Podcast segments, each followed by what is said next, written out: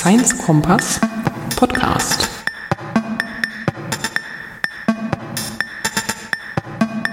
Hallo, mein Name ist Iris Wesolowski und herzlich willkommen. Ich sitze hier im Hotel in Salzburg und zwar war ich zwei Tage lang auf einer Citizen Science Konferenz war die österreichische Citizen Science Konferenz mit vielen netten Leuten, die viele tolle Projekte haben und vorgestellt haben. Und eines davon habe ich mal in einem Podcast interviewt und den werdet ihr gleich hören. Viel Spaß dabei. Herzlich willkommen beim Science Kompass. Äh, stell dich mal kurz vor, wer bist du? Und was machst du? Und was machen wir hier? Das ist ja auch interessant. Also mein Name ist Marlene Ernst.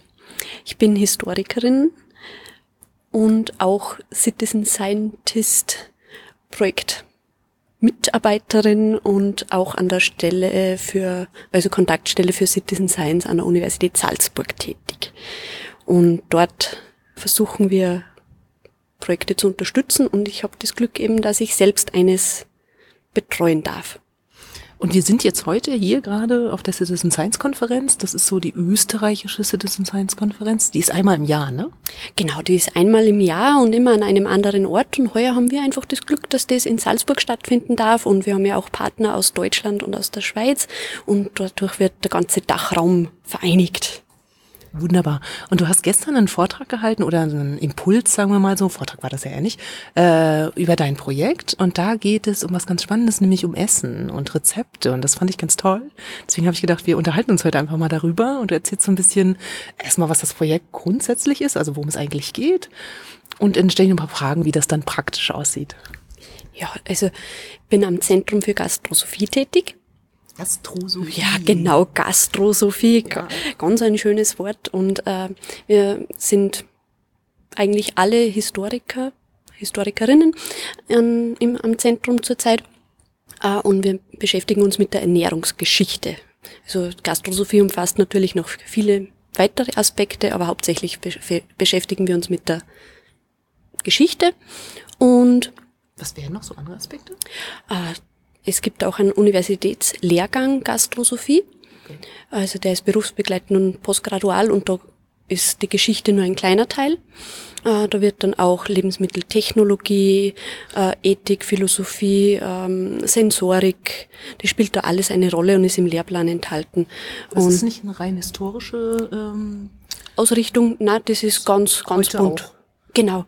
Na, ist ganz bunt gemischt und da sind dann auch äh, aus den unterschiedlichsten Bereichen jetzt mittlerweile auch schon einige Absolventen und das ist auch äh, noch viel breiter aufgestellt wie jetzt nur die historische Schiene. Genau, aber am Zentrum selbst erarbeiten wir halt die historischen Themen, weil wir einfach aus, also wir gehören zum Fachbereich Geschichte und ah. äh, kommen da auch raus. Also der Gründer der Gastrosophie ist selbst Historiker also mittlerweile emeritiert, der Professor Lothar Kolmer. Und ja, das ist so, daraus sind wir gewachsen. Und wir haben jetzt eben, es läuft ein Forschungsprojekt, ein großes, wo es um die Ernährungsgeschichte in Salzburg geht, also als Fallstudie. Das wird aus äh, verschiedenen Bereichen heraus erarbeitet. Also es gibt jemanden, der be bearbeitet die Gaststätten, jemand den erzbischöflichen Hof, jemand dann, der sind mit dem Bürgertum in Salzburg beschäftigt und das alles äh, halt aus was mit Ernährung zu tun hat. Und das von 15 bis 1800. Und das soll ein, so ein Gesamtbild ergeben. Also Handel, woher kommen überhaupt die ganzen Güter, die dann später verkocht werden, was wir dann aus Kochbüchern rausfinden. Und da steigt jetzt ein Citizen Science Projekt ein, mhm. wo wir mit Bürgerinnen und Bürgern erarbeiten äh, verschiedene Kochbücher und versuchen, äh, den Quellenbestand noch weiter zu erfassen, wie es sonst alleine möglich wäre. Und die Resonanz ist einfach irrsinnig groß. Also wir haben eine Gruppe von 30 Leuten durch einen Zeitungsaufruf gefunden und äh, das sind drei Tage lang die Telefone nicht mehr stillgestanden. Also da waren wir sehr überrascht, positiv überrascht. Und mit denen gemeinsam erarbeiten wir jetzt zunächst einmal Konrad Hackers neues salzburgisches Kochbuch von das ist ein sehr bekanntes Salz äh, Kochbuch. Äh? Ja, genau. Also das ist von, die erste Auflage ist von 1718 und es ist deswegen auch sehr bekannt wegen der Kupferstiche, die da drinnen sind. Also da sind äh, über 300 Kupferstiche drinnen. Also zum Beispiel, wie man einen Schwan äh, Drahtgestell baut, dass man den Schwan dann wieder auf eine Pastete draufsetzen kann und auf die Tafel tragen kann. Ja, das braucht, muss man ja alles wissen, weil sonst fällt der ja nur zusammen. Das wäre ja ganz, ganz schlecht. Und äh, schöne Vorlagen für Torten und Pastetenmuster und das, das macht das Ganze sehr besonders. Also Wurde das so verwendet? Wahrscheinlich nicht im normalen Haushalt, sondern schon eher in einer gehobenen Küche? Das auf jeden Fall. Also Konrad Hacker selbst war ja Koch beim Erzbischof und äh, hat da 2635 Rezepte zusammengetragen. Ja, das ist einfach eine Menge, die ist alleine jetzt immer äh, wirklich bearbeitbar. Also zum Transkribieren, man kann es eigentlich gut lesen, aber unser Endziel ist einfach, das in eine Datenbank zu bringen, wo wir dann einen Vergleich zu anderen Rezepten, zu anderen Kochbüchern und auch zu den Handschriften, die wir in Bearbeitung haben, äh, führen können, wo uns das dann zeigt, wo kommen die Rezepte eigentlich her? Wie hat sich das entwickelt? Was hat sich über die Jahre, Jahrzehnte, Jahrhunderte verändert oder was ist gleich geblieben? Wo, was sind die Traditionen? Wer hat von wem abgeschrieben? Also auch höchst interessant, weil wir haben auch schon Rezepte gehabt, also meistens eben zur Zeit durch Zufallsfunde, wo wir sehen, aha, das ist ja eigentlich das gleiche Rezept eins zu eins kopiert. Ah, Oder viel, ja. Copyright. Genau, naja, die hat es ja noch nicht gegeben in dem Sinn, aber trotzdem ähm, das sind bisher Zufallsfunde und das wollen wir in der Datenbank einfach durch einen systematischen Vergleich, der da drüber gefahren wird, äh, verbessern. Also, dass man mehr Fragestellungen beantworten kann und nicht nur auf so Zufallsfunde eben angewiesen ist. Und äh, dadurch, wir brauchen halt einfach die Datenmenge auch und mhm. mit den Freiwilligen bearbeiten wir die Rezepte. Das ist mal die eine Schiene, was wir mit ihnen machen und die zweite ist dann, dass wir schauen, die Begriffe herauszufinden. Also während die Leute die Rezepte transkribieren, also das heißt zeichengetreu übertragen, inklusive aller vermeintlichen Rechtschreibfehler und dergleichen. Also wirklich versuchen, eine 1 zu 1 Kopie genau. zu machen, nur in heutiger Schrift halt. Genau, einfach, einfach abzutippen. Mhm. Und äh, dann sind da natürlich viele Begriffe drinnen, die uns heute nicht mehr geläufig sind, weil man, man hat sehr viel einfach niedergeschrieben, wie man es gehört hat, beziehungsweise die äh, Begrifflichkeiten für Zutaten und andere äh, Sachen wie Zubereitungsmethoden und so weiter haben sie verändert. Und äh, wir verwenden dann zeitgenössische Enzyklopädien und Wörterbücher, wo wir versuchen, da drauf zu kommen, was ist denn da gemeint, wenn wir was nicht finden. Und das haben wir unseren Citizen Scientists auch gezeigt, wie man das macht. Aber noch viel, viel interessanter ist es dann, wenn wir hören, was verbinden Sie selbst mit den Begriffen, was wissen Sie von zu Hause, von den Großeltern noch. Also da kommt man auf Sachen drauf, die man sonst einfach, wo man keinen Zugriff hat. Äh, Im Kleinen haben wir das früher schon bemerkt, also in unserer Arbeitsgruppe am Zentrum, also eine Kollegin, die ist äh, aus einer anderen Region in Österreich, also aus Müllviertel. Und die hat halt gewusst, was äh, Büssen haben. Büssen? Büssen. Also, Büssen, also wir okay. haben, äh, äh, also wenn ich es jetzt richtig ausspreche, weil ich bin ja selbst jetzt nicht aus dem Müllviertel. Ich, ich, ich habe ja, ähnlich wie Büssen? Genau. Okay. weil wir haben ein Rezept Büsentorte. Büsentorte. Okay. Genau. Und ich habe gesagt, nee, ich weiß nicht, was das ist. Keine Ahnung. Und sie, ja, ist doch klar, das sind ja Schwammerl, Pilze. Ja. Und äh, wenn man das weiß, dann ja natürlich eine Pilzkisch. Übrigens höchst interessant mit Zimt gewürzt. Also würde man jetzt wahrscheinlich auch nicht gleich machen, aber schmeckt hervorragend. Und äh, umgekehrt war es dann so, sie hat eine Handschrift bearbeitet, wo dann das Wort Mursa vorkommen ist. Mursa oder? Mursa, also Äh, M-U-A-S-A. Mursa. Und sie, sie findet in keiner Quelle irgendeinen Anhaltspunkt, was denn das sein sollte. So wie, ja, das ist ja ein Mursa. Den hat meine Oma in der Küchenschublade zu Hause. Das ist ein spezielles Gerät für äh, Gericht, so wie ein Holzknechtmus. Das für ist was? Holzknechtmus. Okay. Ja, genau. ähm, ja, mit was ist denn das vergleichbar? Mit einem Kaiserschmoren vielleicht nur am ehesten. Es ist halt einfach äh, so eine Teigmasse sehr fett mit Schmalz äh, in einer Pfanne, also einfach äh, Holzknecht. Also, Holzarbeiter, ja genau, ja. die, die haben Deftig. auch anpacken müssen und ähm, der Murser war dann dazu da, dass man das aus der Pfanne gut auch wieder ausschaben kann. Also es ist ein Schaber, aber in einer ganz speziellen Form. Ah, aus Metall.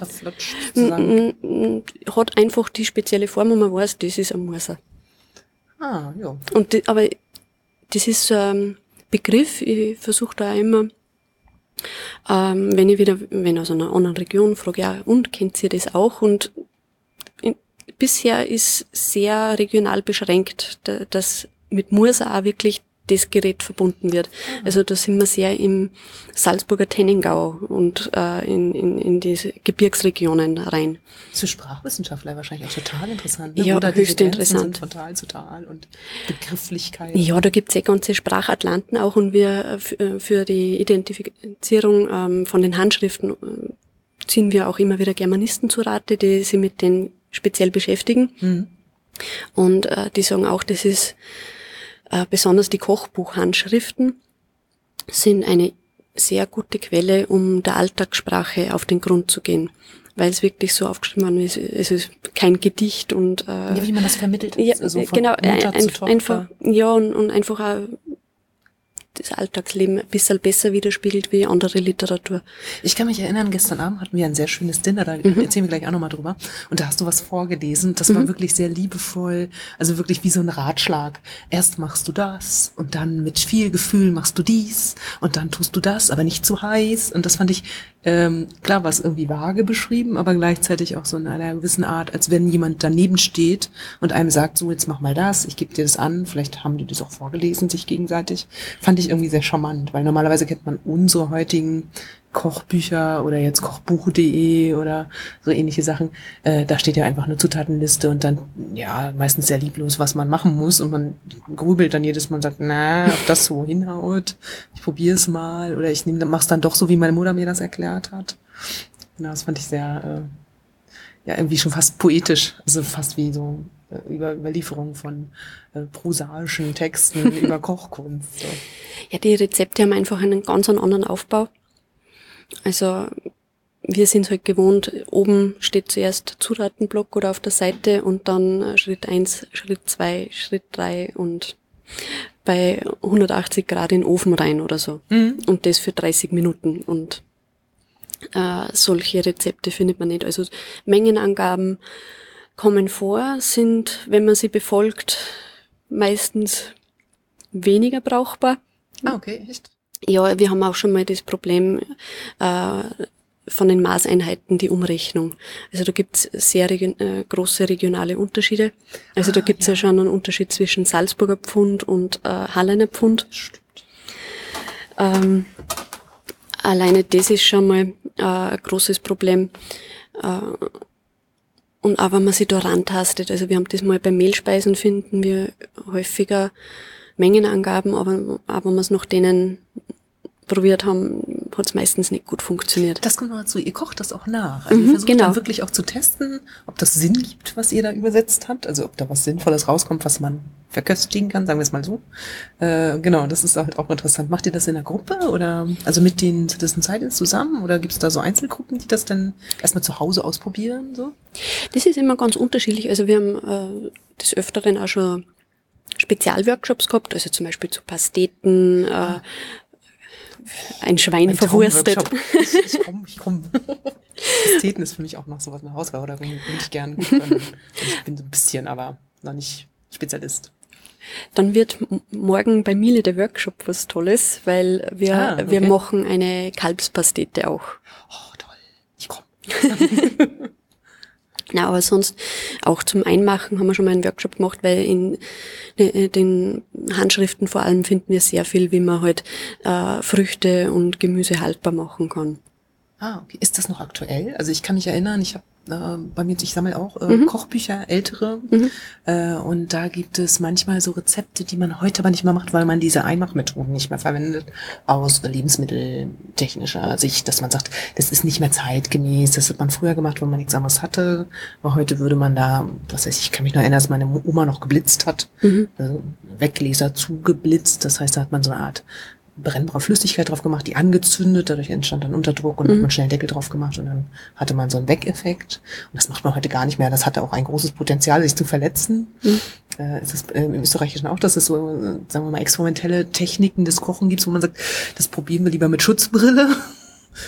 Also in den barocken Texten, wo wir äh, uns bewegen, äh, haben wir zu den Techniken eher weniger Angaben weil das wussten die Leute. Also das war von Experten für Experten quasi geschrieben. Ne? Ja. Genau. Äh, man hat eher die Besonderheiten hervorgehoben. Also was wir zum Beispiel gemacht haben, also was für uns heute halt jetzt auch äh, eher besonders ist, ähm, eine Zitrone ein, eingelegt, also in, in Scheiben, äh, Scheiben, nicht Scheiben, äh, so Hacheln. Wie sagt man da?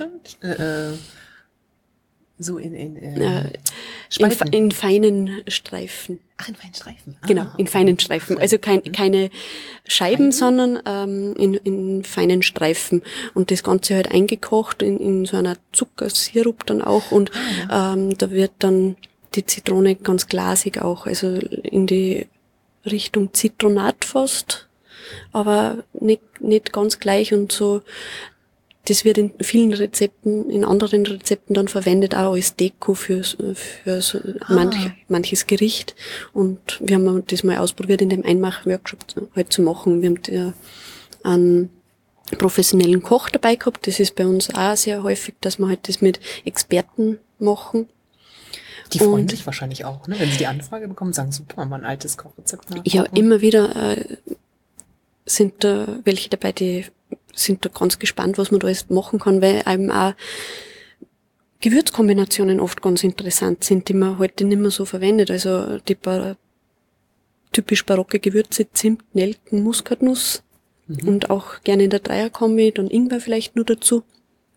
Das haben wir sehr häufig äh, drinnen, dass das verwendet wird.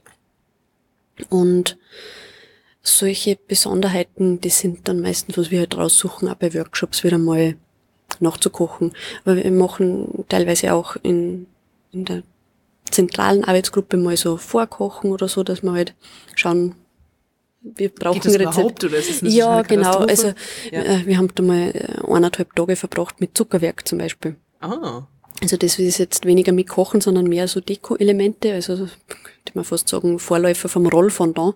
Mhm. Zucker war einfach im äh, Statussymbol irrsinnig wertvoll und äh, die Devise, je weißer, desto besser, weil desto reiner und teurer. Und äh, das hat man mit Dragant gebunden. Mhm, was ist nochmal Dragant? Das, das ist so ein pflanzliches Bindemittel. Also äh, bekommt man heute in der Apotheke in Pulverform, damals in so Klumpen, die man zuerst einweichen hat müssen. Und äh, wie gesagt, also Mengenangaben sind eher selten und wenn, dann funktioniert es nicht. Und bis wir da auf das richtige Mischverhältnis draufgekommen sind, hat es einmal ewig gedauert. Dann steht in vielen Rezepten, weil es gibt irrsinnig viele so Zuckerwerkrezepte, steht dann drinnen, und Baches fein kühl. Okay. Denkt man sich. Das ist ein Markenname wahrscheinlich oder sowas. Ne? Und, und gar nicht so als Endanweisung, so was man dann mit dem Produkt, was man da gemacht hat, mit der Figur, die man vielleicht gemacht hat, Bach ist fein Kühlgurt. Also es lässt jetzt ziemlichen Interpretationsspielraum und wir haben das mal einmal interpretiert als, ja, dann wird vielleicht schon passen, sagen wir 50 Grad Heißluft. Hm, probieren wir mal. Okay, ich hätte das jetzt nicht, ich hätte irgendwas gekühlt oder so, aus meinem Sprachempfinden, aber ja, genau. Also und, jeder hat da was ja, anderes, genau, ne? genau, und wir haben das halt einmal so probiert. Weil Bachen, also Backen. Achso, Bachen, Backen. Ah, okay. Genau. Ja, ist, genau, ja. ich hätte dann, würde da vor Riezeln stehen, mhm, genau. Nordländer. Na, das, äh, wir haben einfach den lokalen Dialekt da drinnen und mhm. ja gut, dann geben wir das halt in den Ofen bei 50 Grad Heißluft mal rein. Achso, wegen kühl, okay, nicht so heiß. Ja, genau. Okay. Und, und 50 ist gut. Ja, okay, so, so, ja, das Ganze wird leicht flüssig. Ich habe gedacht, es schmilzt wahrscheinlich nicht. Und denkt man sich, ja, vielleicht. Form weg. Dann tut man es halt wieder raus und dann wird schon wieder mal fest. Aber es ist dann nicht mehr fest geworden, also gar nicht mehr. Es, es, so, es, hat, dann, so es, hat, dann, es hat dann so eine schleimige Konsistenz gehabt und war eigentlich nicht mehr gar so ansehnlich. Gut, eben eineinhalb Tage später. also durch, durch Forsten vieler, vieler Quellen haben, probiert man es halt einmal anders und rührt den Teig fester und fester an. Also im Endeffekt braucht man eine Plastilin-ähnliche Konsistenz. Mhm. Und äh, Bach ist fein kühl an der Luft trocknen. Ah, ja. Ja, genau. Das muss man auch wirklich wissen. Und das Genau. hilft einem immer unheimlich weiter. Wahrscheinlich, wenn man es einmal geknackt hat, dann Genau, wenn man es einmal geknackt hat. sich dann auch andere Rezepte auf einmal. Genau, und äh, das ist halt ein Beispiel, wo wir wirklich lang dran geknobelt haben, wie denn das funktionieren könnte, weil äh, ja, das, das Bach ist fein kühl. Die Anweisung hätten sie sich sparen können. Ja, aber andererseits Salzburg, ich bin ja total begeistert hier auch von der Backkunst. Also ich Mhm. war gestern auch im Kaffeefinger los, glaube ich, ich mache mal unverschämt Werbung. Aber es war so unfassbar. Ich stand vor dieser Theke und habe gedacht, meine Güte, also wenn man Törtchen macht, dann so, bitteschön. Also insofern hat man hier ja durchaus auch die Möglichkeit, nochmal Experten zu befragen, das Rezept zu geben, sagen, was würdet ihr dann sagen? Also wie, was sollen wir damit machen? Was soll das am Ende ergeben? Die dann vielleicht an den Zutaten so ein bisschen erraten können, das könnte in der Art so in etwa das ergeben. Das ist sehr, sehr toll. Und wir haben ja einen Mehlspeisen-Workshop mal gehabt. Und da, dazu haben wir eingeladen den, äh, ja, äh, einen sehr, sehr erfahrenen Konditor aus der Stadt. Also wenn ich jetzt auch wieder Werbung machen darf, äh, von Ja, der, klar. genau, Salzburg ist toll. und hat sehr, sehr guten Kuchen. und vor allem auch beim äh, Kaffeeschatz. Mhm. Und der Herr Winkler, der Chef dort, der hat bei unserem Workshop mal mitgemacht und der hat ja Jahrzehnte an Erfahrungen gesammelt und äh, der hat dann schon mal sehr skeptisch geschaut, wo wir die Mengenverhältnisse so zusammengemischt haben. Ja, aber das fehlt einem, ne? dass jemand so aus so fachlicher Sicht sagt, Genau. also das von, vom Bindeteil kann, Anteil kann das nicht klappen. Das Nein. ist wahrscheinlich, als wenn man einem Jugendlichen sagt, mach mal Kartoffelpuffer Mhm. und der fängt dann an irgendwie mit zwei Kartoffeln, wo man sagt, äh, du musst schon mal ein Kilo Kartoffeln Mhm. reiben, sonst für fünf Leute wird das hier nichts, ne? Genau. Und das ist einfach irrsinnig gewinnbringend, wenn man da mit äh, Leuten aus den unterschiedlichsten Bereichen zusammenarbeiten kann. Und das ist das Gleiche jetzt da wieder mit den Citizen Scientists. Weil äh, die kommen aus den unterschiedlichsten Bereichen. Manche waren äh, Lehrerinnen, Lehrer und haben Sprachen unterrichtet auch und wissen dann auch mit den fremdsprachlichen Begriffen, die wir oft in den Rezepten drinnen haben, besser umzugehen damit und können da auch Anhaltspunkte geben, was denn das vielleicht heißen könnte oft. Sind das einfach- hauptsächlich Frauen oder sind auch Männer dabei? Also ist das eher eine frauendominierte Sache, Rezepte transkribieren? Man muss schon sagen, also es sind äh, eher die Damen, die sich da angesprochen fühlen. Wir haben auch einige Herren in der Runde, aber ein Großteil sind Frauen und äh, vom Altersschnitt ist auch bunt gemischt, aber tendiert eher so in äh, Anfang äh, Pension. Also Okay. so, so Ja, wo wahrscheinlich, weil sie, da auch die Zeit ja genau, mehr da ist. Und die, mehr da ist die. Zeit mehr da und das Interesse ist aber sehr, sehr groß und ich bin begeistert von meiner Truppe. Aber auch Jugendliche. Also wenn, wenn Mhm. du sagst, es ist gemischt, dann sind da Junge dabei. Genau, wir haben zum Beispiel auch äh, einen dabei, einen Herrn, der äh, ist jetzt gerade am Ende seines Masterstudiums. Der interessiert sich auch sehr dafür. Mhm. Und ja, es ist wirklich bunt gemischt, aber äh, die Tendenz ist halt eher Damen. Damen, ja, genau. Gesetzteres Alter. Genau. Ah, ähm, was ich noch schön fand in deinem Vortrag oder deinem Beitrag war, dass du gesagt hast, es geht uns natürlich einerseits um die Rezepte, die Mhm. zu übersetzen, aber es geht uns auch um diese Art angewandte Archäologie, also ähm, einfach äh, Kulturtechniken auch zu dokumentieren. Also Genau. Wie, welche Geräte hat man verwendet, solche Sachen. Genau, in, in der Datenbank, wo die, da äh, die Rezepte dann auch eingespeist werden sollen, also das kommt jetzt dann in einem nächsten Schritt dann, äh, da werden dann das mit Metadaten quasi versehen.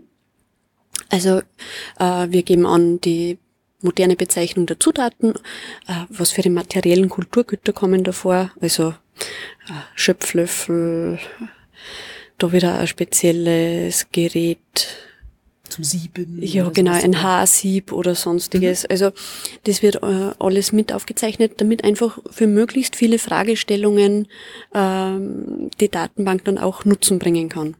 Weil nicht nur für meine eigenen soll, soll es oder für das Projektteam die Fragestellungen sollen, soll das nutzen, sondern wirklich dann, wer weiß, was in zwei, drei Jahren wer anderer vielleicht für ihre Fragen hat. Also dann werden auch mit aufgezeichnet äh, diätetische Ver Verwendungen. Also ähm, wenn da steht für die Kranken oder äh, hil äh, hilft den Stein zu lösen. Ah, also so, so ja genau die, die Gesundheitstipps oder die bei manchen Zutaten weiß man einfach, die haben die Wirkung und das wird dann speziell im Rezept nochmal hervorgehoben oder die, ähm, das ist dann halt besonders Schonkost für die und die Beschwerden oder was. Schweinebraten, Schonkost. da steht das noch nicht dabei, aber äh, ja. man könnte es ja noch. ja, aber das ist natürlich im ja. historischen Kontext schon auch interessant, ne? Also wie sozusagen das gesprochene Heilwissen sich auch verbreitet hat, nämlich viel auch über Rezepte, denke ich. Mhm, genau, und dann äh, wird auch noch mit erfasst, zum Beispiel äh, geografische äh, Bezeichnungen, die mitgegeben werden, also zum, eine polnische Suppe oder nicht nur in die, für die Rezepte selber, sondern auch bei den Zutaten.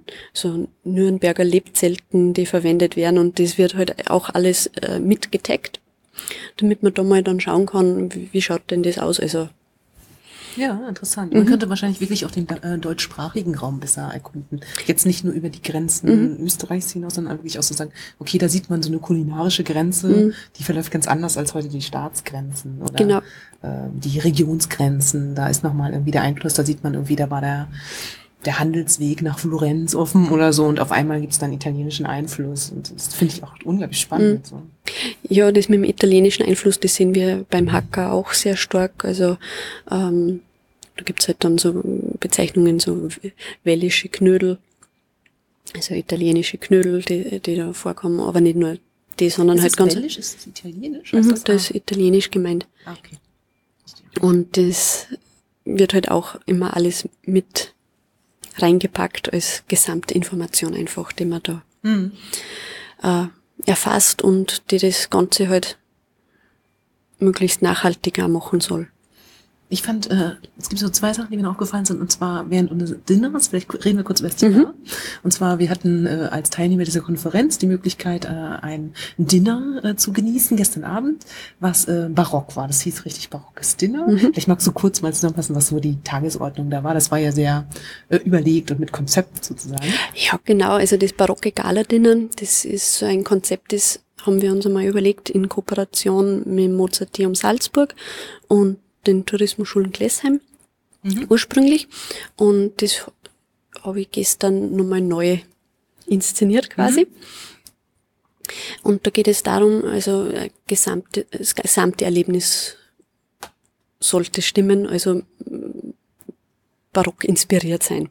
Also es gab Tafelmusik, ich war irgendwo, wo wir waren. Wir waren in dieser Max Gandolf Bibliothek, war man. Genau, ein ganz toller Saal mhm. so Marmorsäulen. Das war schon üppig. Mhm. Das war so ein bisschen versteckt von Hintereingang, mhm. aber es war wirklich ein toller Saal, fand ich so. Genau.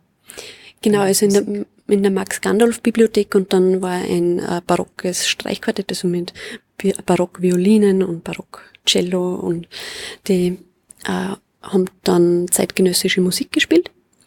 Wie war das eigentlich? Das habe ich mich während des Essens gefragt. Man ist ja so, wir hatten so ein bisschen schlechtes Gewissen, dass wir uns nebenbei weiter unterhalten haben, obwohl die ja gespielt haben und Aber gegessen haben. Und war das im Barocken so? Hat man mhm. da während des Essens Musik gehört oder so in den Pausen? Also Nein, das, das war, das war schon so vorgesehen, so Hintergrundmusik, so wie wir heute vielleicht ein Radio äh, laufen ah, haben beim schön. Essen und da war es halt Live-Musik. Also es war nicht unhöflich. nein, das war auch, nein, das, okay. das war auch okay. so gedacht und äh, es ist zwar gestern so applaudiert worden zwischendurch, aber das wäre eigentlich auch gar nicht vorgesehen. Das ist einfach, die sind da, um eine Stimmung zu machen. Und, ah, okay. aber, aber nicht, es sollte kein Konzert sein.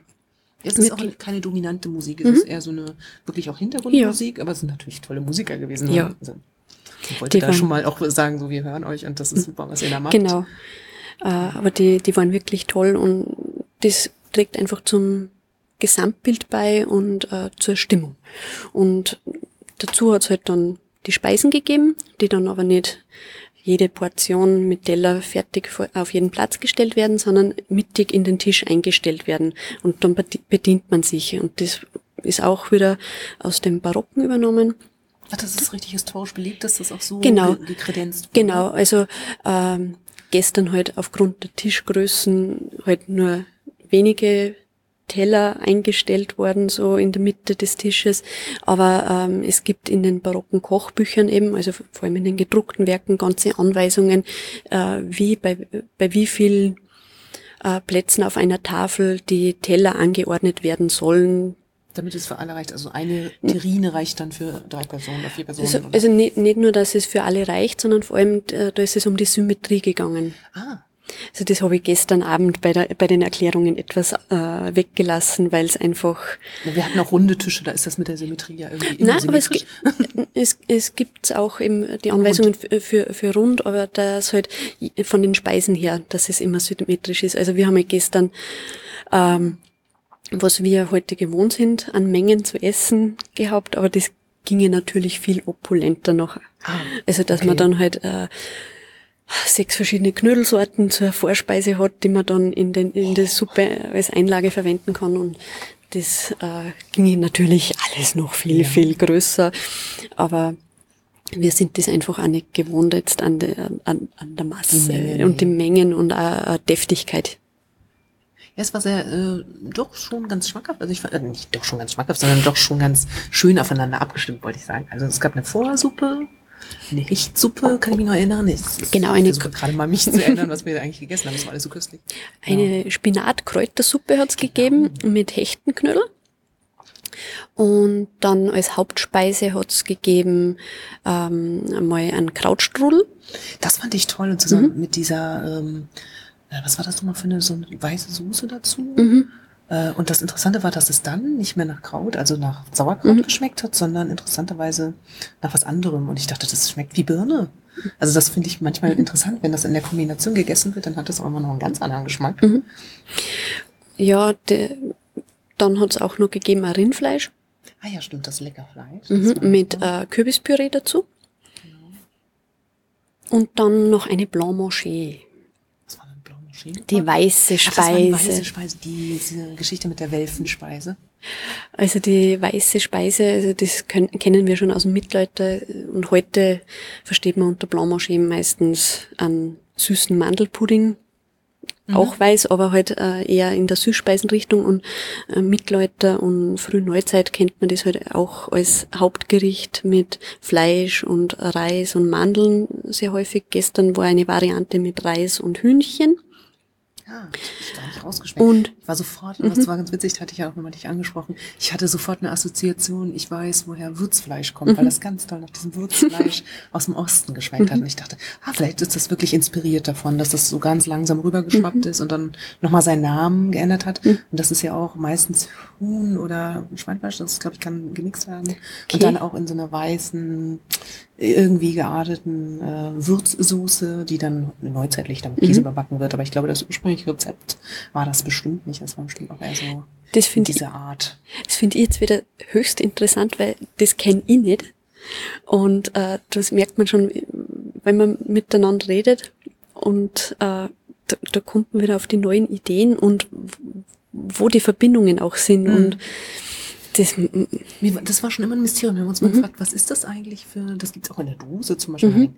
ja, okay, ist das vielleicht äh, daraus entstanden, dass man das halt versucht haltbar zu mhm. machen irgendwie und aus so einer so einem Wegrezept mhm. entstanden oder so. Aber mhm. mir wird gerade klar, dass das wahrscheinlich wirklich so eine Abwandlung von irgendeiner so sehr populären und ähm, sagen wir mal der dem Bürgertum nicht so zugänglichen Speise, dass die da so eine Variante daraus entwickelt haben und sagen, dass wir können uns dem annähern mhm. und anlehnen irgendwie. Und dann hat das einfach eine gewisse Popularität, weil es halt gut schmeckt halt und und.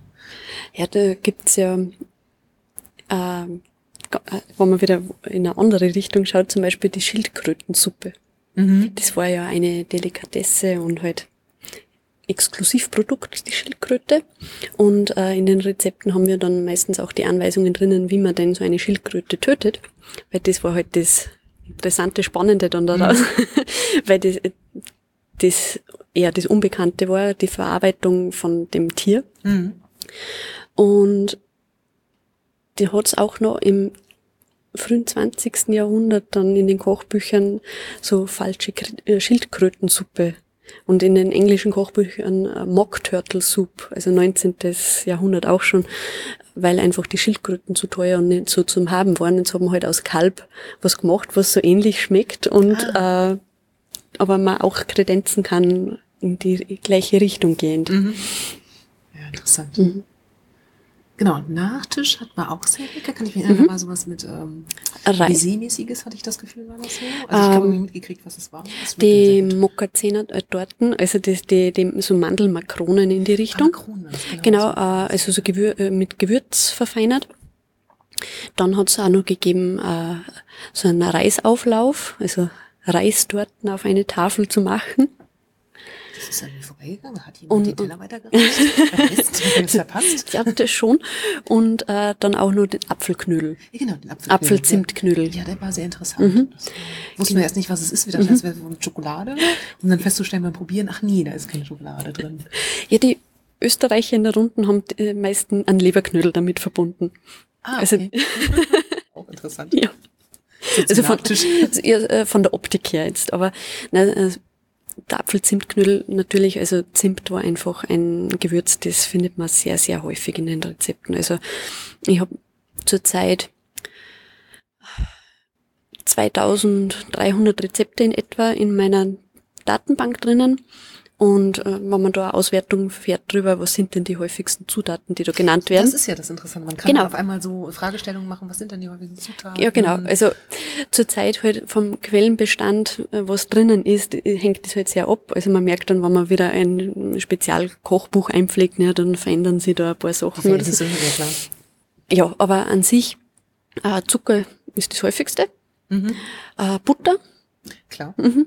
Eier ja, wahrscheinlich auch so Sachen, die äh, irgendwie gut, äh, relativ billig waren, so Hühner und so kann man auch gut halten. Eier haben sich auch Ja, aber Hühner waren eigentlich, äh, also vom Fleisch her, eher die äh, na, eher in die Richtung Luxus. Ah, okay. Weil Hühner zu schlachten, das war eher der Luxus, weil man hat ja, die braucht zum Eierlegen. Mhm.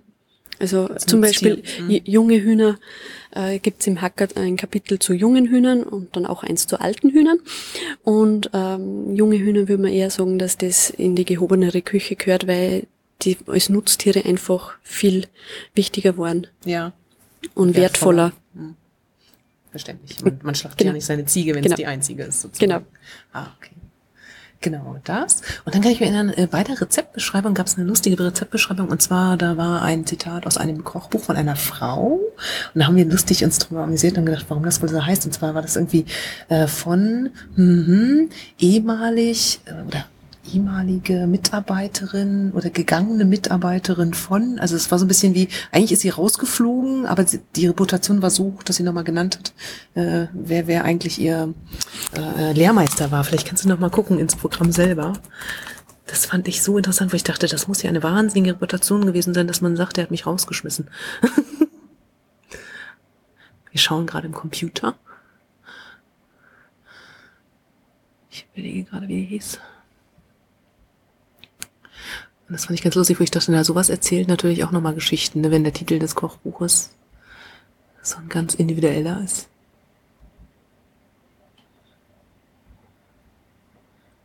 Ja, barocke Skala, Dinner, da kommt's. So, und zwar, wo war denn das? Das ist das Hager-Kochbuch. Halt hier. Nee. Äh, nee, auch nicht Gumbika. Was war der Nachspeisen? Nee. Hatten wir einen anderen Text? also das ist das äh, Menü von gestern. Was sonst in meiner Präsentation vielleicht das von der ähm, äh, das Nürnbergische Kochbuch. Nee, es war während des Gala-Dinners. Ist ja lustig. Der Wein war auch sehr gut. Also ich war da ein bisschen, ich bin normalerweise kein, äh, sagen wir mal, Alpenwein-Fan so richtig. Äh, habe aber festgestellt, dass dieser Blauburgunder durchaus köstlich war. Ah ja, hier, Susanne Maria Enter, der aus dem Parnasso ehemals entlaufenen vortrefflichen Köchin. Großartig. Äh, das ist die Kurzversion des Titels, möchte ich dazu sagen. Also äh, in, in Fachkreisen sozusagen läuft das Kochbuch unter dem vollständigen nürnbergischen Kochbuch von okay. 1691, also unter dem ähm, benamsen es wir auch selbst immer, weil das andere ist einfach äh, so, so lang. Wenn man da nämlich reinschaut. Wir googeln das gerade. Dann sehen wir den ganzen Titel. Ich weiß ihn leider nicht auswendig, weil das ist einfach. Mhm. Aber es ist ja, das fand ich total interessant. Ich dachte, aha, die ist also abgehauen, hat die Rezepte mitgenommen und hat dann aber daraus ein Business gemacht und das als Frau in dieser Zeit. Mutig. So, Titelblatt. Oh, auch so ein sehr altes. Äh, ist von 1691. Auch sehr schön gezeichnete äh, Titelblätter. Wir gucken gerade im Slup. Wir führen Wissen. Das nennt sich digital.slup-dresden.de. So ein Katalog wahrscheinlich für historische Texte, ne? Ähm, ja, es gibt einfach digitale Seite von sehr vielen der, der gedruckten Kochbücher, die es einfach praktisch macht, äh, darauf zuzugreifen. Ähm, ja, aber es für uns halt wichtig, dann das Ganze in die Datenbank zu bringen. Deswegen äh, brauchen wir das eben transkribiert. Hm. Weil so können wir zwar nachschauen, aber durch das, dass da in einem Kochbuch so um die 2000 Rezepte drinnen sind, das macht einfach das Durchsuchen dann etwas schwieriger, weil ja. das. Aber man kann sozusagen die Originalblätter sehen, die ja wirklich auch ähm, Schrift genau. ähm, von der Schrift her wahnsinnig genau. schön und sind. Da also. Haben, da haben wir da jetzt der aus dem Panasso ehemals entlaufenen vortrefflichen Köchin, welche bei denen Göttinnen Ceres, Diana und Pomona viele Jahre gedienet, hinterlassene und bisher bei unterschiedlichen der Löbelköchkunst beflissenen Frauen zu Nürnberg zerstreuet und in großer Geheim gehalten gewesene ja, und so weiter und so weiter. Es Woraus man viele Dinge lernen kann. ja, das ist wie so ein äh, langer Titel der Referenzen. Ne? Also ja, und äh, es ist vor allem die auch eine Werbeschrift Marketing, so Selbstmarketing. ja, äh, es ist einfach auch vom das Besondere an, de, an dem nürnbergischen Kochbuch ist halt die Zielgruppe auch, weil das, äh, das Bürgertum auch ansprechen soll. Also mhm. weil beim Hacker haben wir da natürlich eine fürstliche Küche. So fürstliche Küche unter sich nach dem Motto eher so.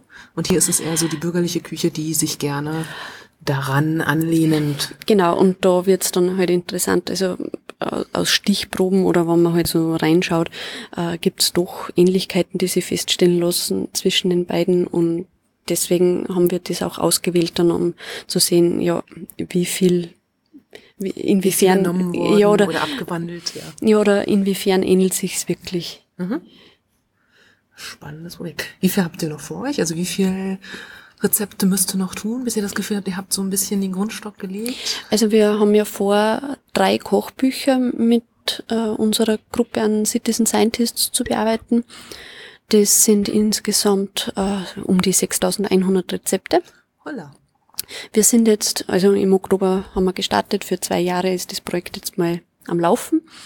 Und wir haben jetzt äh, in Hacker zu 83 Prozent fertig und das sind 2635 insgesamt. Oh, gut im Zeitplan. Mhm. Läuft sehr, sehr gut. Bin sehr zufrieden.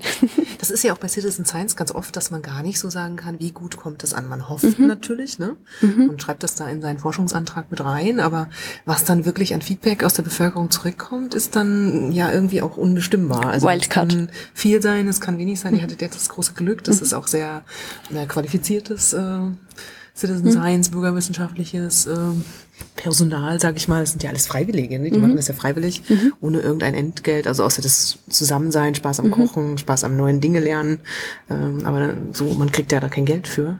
Das ist, äh, ja. Ja, wir haben ja auch äh, im Antrag, wie wir, wie wir den verfasst haben, haben wir uns ganz, äh, ganzes Konzept überlegt, auf welchen Wegen wir alle die Citizen, potenziellen Citizen Scientists erreichen möchten. Mhm. Und dass jetzt durch eine dieser Wege wir schon eine Gruppe von 30 Leuten, die wir eigentlich geplant haben, mit der zu starten, zusammenbekommen haben, das war eine sehr positive Überraschung.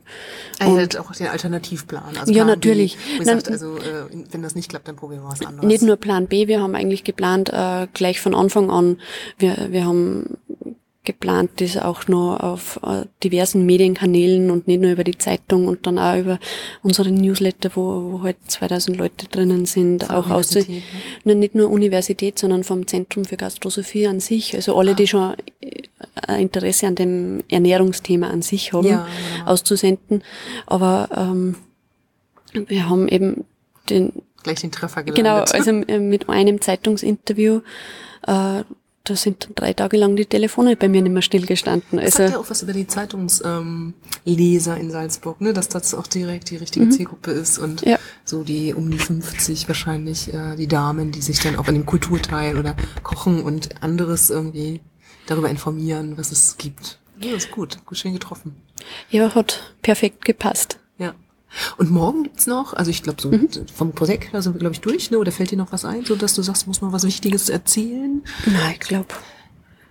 Das bleibt doch erstmal auf Salzburg beschränkt. Gestern kam in dem Vortrag oder bei deiner Präsentation nochmal die Frage, so, ob man das eventuell auf so europäische Niveau ja, heben könnte. Wäre natürlich, natürlich, ja, natürlich wäre es großartig, aber so wie die Ressourcenlage zurzeit ist, äh, müssen wir sagen, ja, wir machen jetzt halt einmal das, genau. das hier und ähm, wenn sie mehr ergibt, sehr gerne, aber man muss halt einfach schauen, ich wirklich das auf jeden Fall ist. mal im Mecklenburgischen mhm. probieren. Also ich habe ja dieses Mecklenburgische mhm. Kochbuch, was glaube ich auch ja. nochmal vielleicht winzig noch brandenburgisch ist. Mhm. Aus 1710 mhm. oder 15 ist das.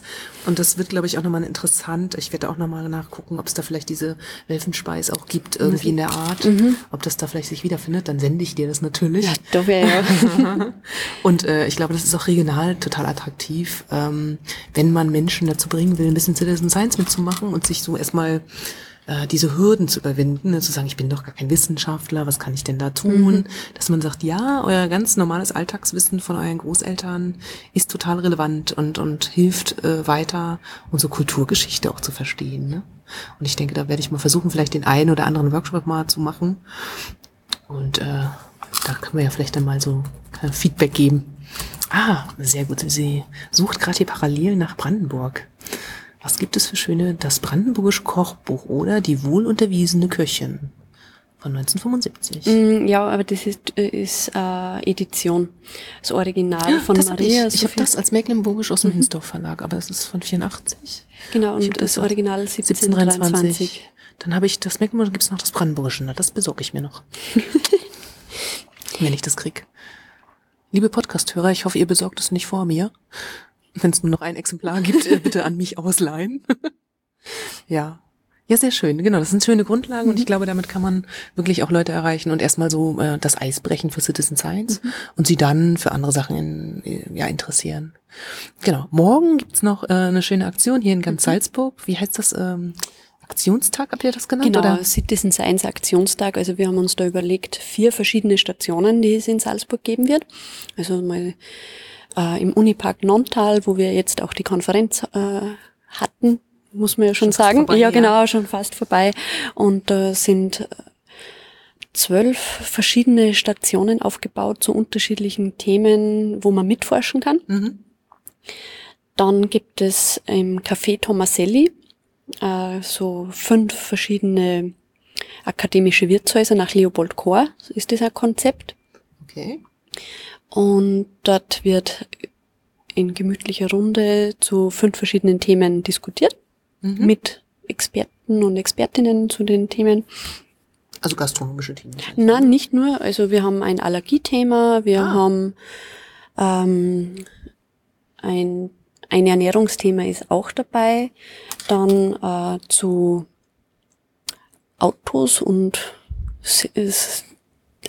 also Interaktion im Auto. Mhm, okay. Also wenn man raufschaut aufs Programm, dann... Genau, wen es interessiert, ich sag das mal, ich weiß nicht, ich hoffe, ich schaffe das heute noch in den Podcast zu veröffentlichen. Also wenn ihr in der Nähe von Salzburg seid, seid in München und wollt gern kommen, sind nur anderthalb Stunden geht, kann man sich mal so geben. Und hier ist übrigens Schnee, äh, wenn auch noch auf den Bergen. Äh, citizen-science.sbg.ac.at und dann kann man mal vielleicht in der Suchfunktion nach Aktionsprogrammen gucken und dann findet man das Programm für morgen und morgen ist der dritte, zweite, ne? Genau. Und es geht los ab 10. Genau, ab 10 bis 17 Uhr. Mhm. Und eben im Café Tomaselli haben wir um 10 Allergien-Thema. Dann kommt, wie sagt man bei euch? Ein Sprachenthema. Okay. Dann kommt die Generationenfrage. Also mit äh, der stellvertretenden Leiterin der Uni 55 plus, also Ja, für okay. hier an der Uni Salzburg. Dann ähm, kommt äh, von Salzburg Research wer und äh, Theologe ist auch noch dabei. Also das Okay. sind immer ganz bunt äh, gemischte Gruppen, die da, mit denen man dort diskutieren kann. Ist das so wie ein Thema, wo man sich dazusetzt oder ist das eher so Podiumsdiskussion? Nein, also überhaupt keine Podiumsdiskussion. Da äh, ist man wirklich in, in der einem, Kneipe sozusagen drin in, in, dem, rum, in dem Café, also im Mhm. Stüberl vom Café Tomaselli wird das stattfinden und man sitzt mittendrin. Ah, wunderbar. Das gefällt mir, das Format. Genau. Genau, und das geht dann hier noch weiter, 14.30 Uhr, die unzähligen Trends in Bezug auf gesunde Ernährung. Was davon ist noch gesund und was nur Geschäftsmacherei? Ja, das ist immer so Mhm. eine Frage. Da gibt's, geht's auch mit dem Thomas Moors Gastrosoph. Wie heißt das? Gastrosoph. Genau. Das ist ein bisschen Philosoph, nur mit über Essen. Sehr schön. Gefällt Genau. mir. Genau, dann gibt's 16 Uhr, das ist dann auch, glaube ich, der letzte Mhm. Beitrag.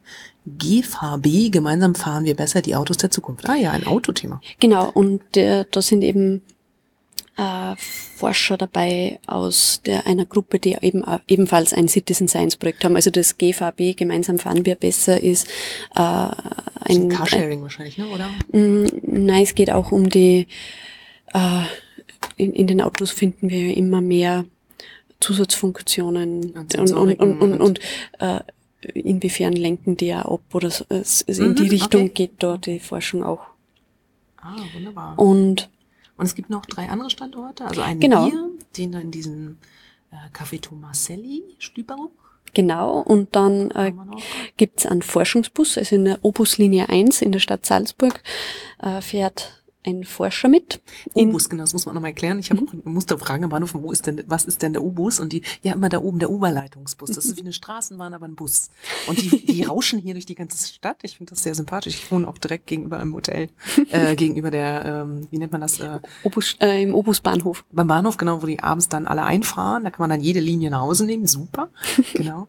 Und ähm, was ist dieser Forschungsbus? Ist der so direkt äh, da reingebaut oder?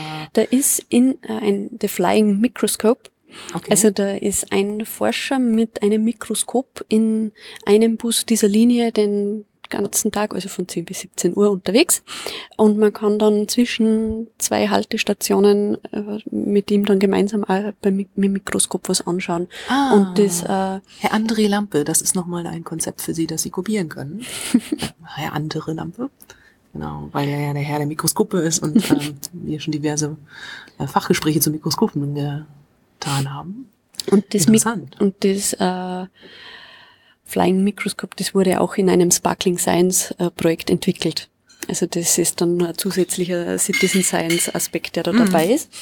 Aber es ist im Prinzip ein ganz normaler Bus und die Leute fahren ganz normal zum Einkaufen. Also Salzburg ist auch wirklich sehr mobil. Die kostet nur 24 Stunden, gerade 4 Euro. Also eine normale Fahrkarte für eine Richtung kostet 2 Euro. Da heißt also, wenn man hin und zurück fährt, kann man sich auch gleich eine 24-Stunden-Karte, finde ich super innovativ. Äh, Und auch wirklich, es gibt so Sachen, wenn man äh, mit dem Bus fährt und zurück vom Einkaufen, dann bekommt man das Ticket für die Rückfahrt sozusagen äh, umsonst. Und das finde ich so als äh, ja, moderne Stadtkonzept, um die Innenstadt frei von Verkehr zu halten. Super. Also ich bin hier schwer begeistert über dieses, äh, ja, wie die Stadt auch sich damit engagiert und auch sagt so, wir wollen das, ne? Schon, schon beeindruckend. Genau, und das Miele Expe Experience, Experience Center? Center, genau. Das ist äh, auch mit dem Obus der Linie 1 erreichbar. Mhm.